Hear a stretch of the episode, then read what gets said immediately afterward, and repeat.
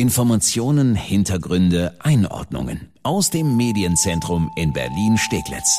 Das ist Die Woche in Berlin mit Annika Sesterhen und Sebastian Pasuti.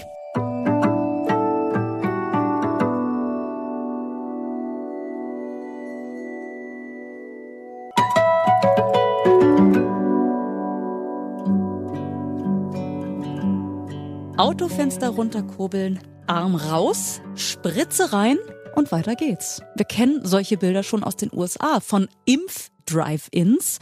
Und genau sowas gibt's jetzt auch bei uns in Berlin. Aber erstmal herzlich willkommen zur neuesten Folge unseres Podcasts, Die Woche in Berlin.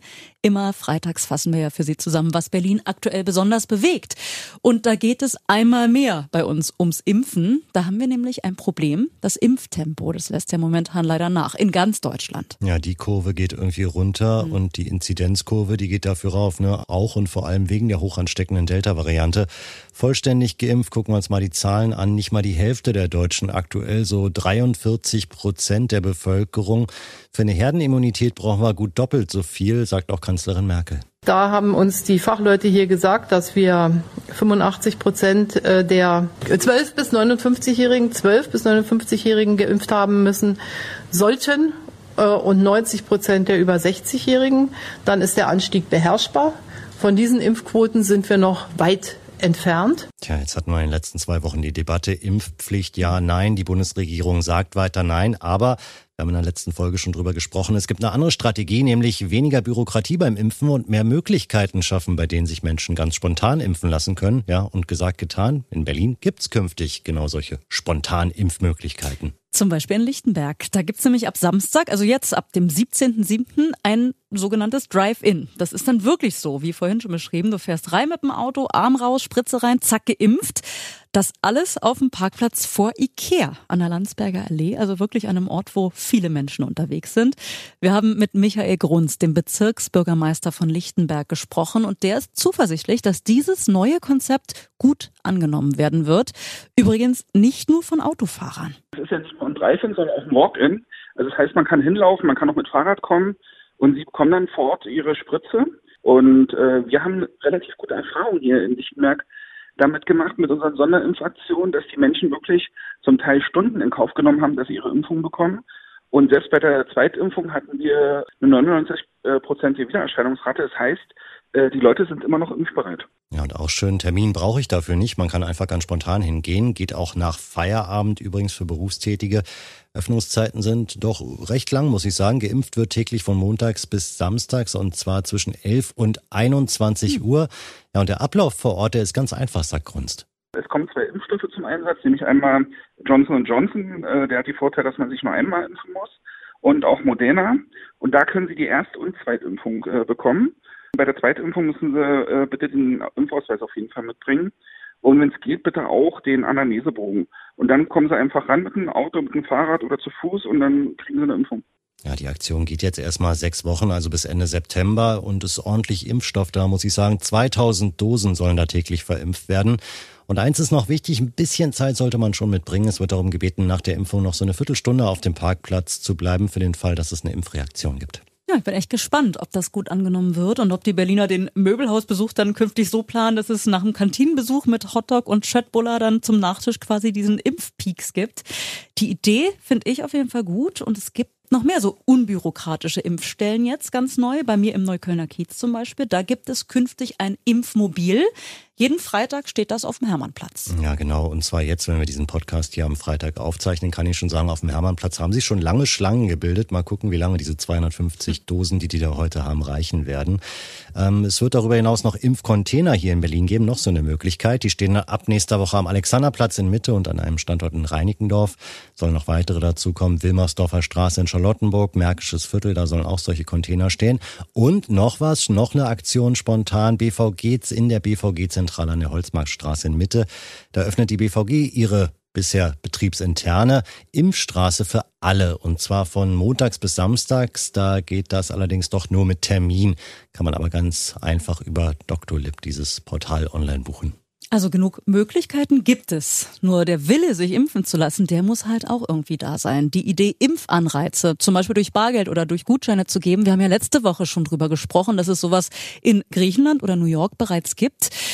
Diese Idee wurde diese Woche auch hier bei uns in Berlin heiß diskutiert. Lichtenbergs Bezugsbürgermeister Michael Grunst, der sieht das Ganze eher kritisch. Das finde ich ehrlich gesagt nicht ganz so gut. Ähm, ich finde, die Impfung an sich ist wichtig für jeden. Und äh, der Anreiz ist ja der, dass wir alle gemeinsam aus dieser Pandemie kommen und vor allem, äh, dass wir auch äh, bestimmte Öffnungen und Erleichterungen wieder dann erleben werden, die aufgrund der Pandemiesituation ja notwendig sind. Und das finde ich äh, ist schon wichtig. Also jetzt nochmal irgendwelche Gutscheine oder Eintrittskarten und so weiter. Ich weiß nicht, ob das notwendig ist. Müde gelächelt haben die meisten, als vor sechs Jahren die Initiative Radbahn Berlin ihre Idee für einen ganz besonderen Radweg vorgestellt hat.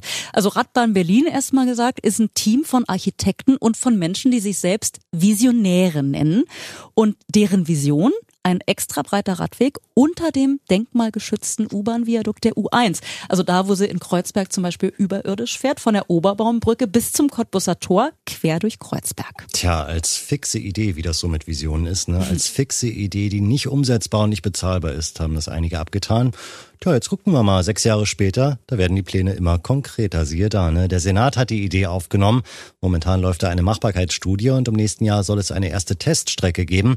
Berlin-Reporter Christian Fuchs hat sich am Görlitzer Bahnhof mit Matthias Hesskamp, einem der Initiatoren von Radbahn Berlin, getroffen und ihn gefragt, wie sich das denn anfühlt, dass die Vision jetzt ziemlich wahrscheinlich wirklich oder zumindest teilweise schon umgesetzt wird. Ja, wie Sie es gesagt haben, wir haben davon geträumt, aber wir haben auch dran geglaubt, muss ich sagen. Und der Trick war, das Ganze in kleine Pakete zu unterteilen.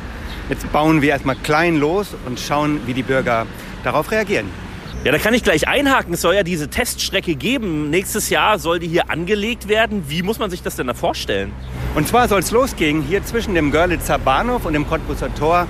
Ein ganz unwirtlicher, lauter, man hört es vielleicht auch im Hintergrund, ja. Ort. Und wollen dort erstmal einen Radweg in Mittellage, also unter dem Dach. Ja, das hat ja auch irgendwie gezogen. Das wollte man irgendwie scheinbar, tolle Kritiken. Damit legen wir los. Dass jetzt sogar der Bezirk und die Senatsverwaltung weiterdenkt und sagt, können wir nicht vielleicht noch mehr anbieten? Sprich, wir sperren einen Teil der zwei Spuren für Autos und verbinden zum Beispiel den Skalitzer Park mit der Mittelstrecke. Das geht sogar noch ein Stück weiter. Das freut uns. Wir bauen jetzt erstmal den Radweg in Mittellage plus Fußgängerweg und schauen, wie es weitergeht. Mitspracherecht gibt's auch. Parallel zur Machbarkeitsstudie läuft eine Bürgerbefragung zu den Plänen für die Radbahn. Auf meinberlin.de können alle Berliner mit abstimmen. Diese Umfrage läuft bis zum 20. August. Diese 200 Meter lange Teststrecke zwischen Görlitzer Bahnhof und Cottbusser Tor, die kommt auf jeden Fall. Und da werden dann verschiedene Varianten getestet. Variante 1, Radweg, wie wir schon erklärt haben, unterm Viadukt. Variante 2, eine der beiden Straßenseiten wird in kompletter Breite dann nur für Radfahrer und Fußgänger freigegeben.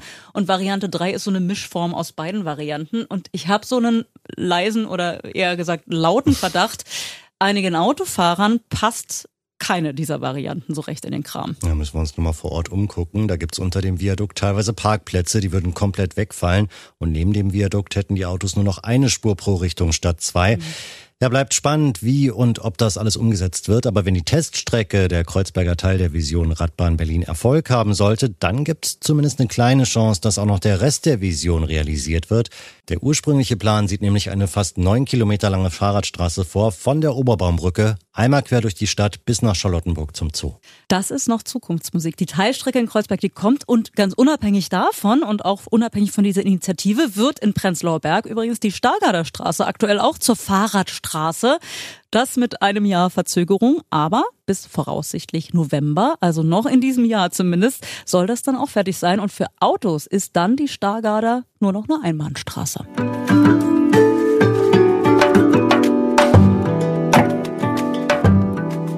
Pass auf, die hast du schon mal einen Waschbären getroffen? Ähm, nein. Warum? Ich habe schon mal einen gesehen. Äh, Ach. Ich habe mich dann nachts in der Nähe vom Tempelhofer Hafen komplett mit dem Fahrrad verfahren und bin in irgendeiner Sackgasse gelandet und am Ende der Sackgasse saß ein fetter Waschbär Und er hat mich nur so angeguckt nach dem Motto, was willst du hier? Ja, Begegnung der dritten Art irgendwie, ne? Und äh, es wird in Zukunft äh, eher öfter vorkommen, dass wir Waschbären einfach mal so auf dem Weg treffen. Frisst werden, du auch mal ein? Ja, vielleicht wäre ja mal ganz spannend, wenn sie mich zufrieden lassen.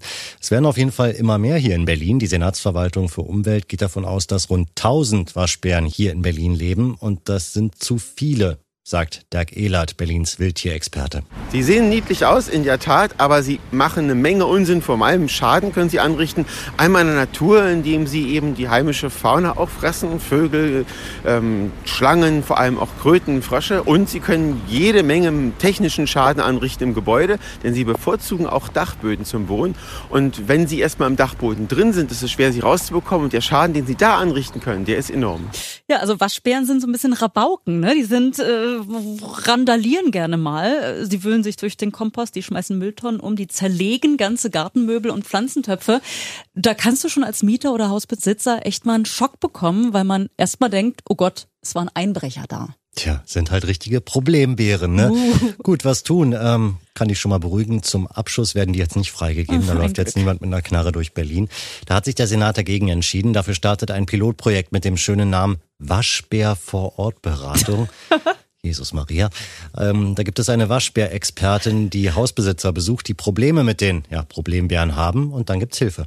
Ja, man kann zum Beispiel ein Metallgitter auf den Schornstein legen, damit die nicht so leicht ins Dach einsteigen können. Außerdem sollten Bäume und Sträucher wohl zurückgeschnitten werden, denn die Waschbären benutzen Pflanzen gerne so als eine Art Räuberleiter, um eben auf Dächer, auf Terrassen, in Fenster reinzukommen. Und weißt du bestimmt auch nicht, ich wusste es nicht, helles Licht und auch Musik mögen Waschbären überhaupt nicht. Ach, guck. Und ich habe auf jeden Fall einen neuen Traumjob, mein Ziel im Leben, Waschbärexpertin werden. Danke, dass Sie reingehört haben in unseren äh, Podcast Die Woche in Berlin. Und wir hören uns bald wieder. Unseren Podcast gibt's ja jede Woche neu. Immer freitags fassen wir die Top-Themen der Woche für Sie zusammen. Ja, wo finde ich den? Überall, wo es Podcasts gibt und auf berlinerrundfunk.de und erst2.de. Und wir freuen uns wie immer auch, wenn Sie uns eine gute Bewertung da lassen bei iTunes oder uns auf Spotify folgen. Und wir sagen an der Stelle wieder mal Danke, Ihnen eine schöne Woche und hoffentlich bis nächste Woche.